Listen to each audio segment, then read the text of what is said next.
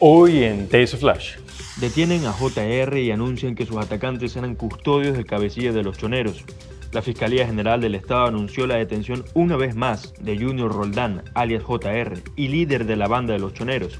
Aclaró que sus atacantes eran realmente sus custodios y 37 sujetos armados fueron detenidos con armas y municiones. El presidente Guillermo Lazo entregó un hospital y recursos para infraestructuras en Manabí.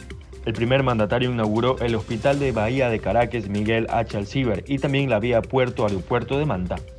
Judicatura suspende a juez que liberó a Daniel Salcedo.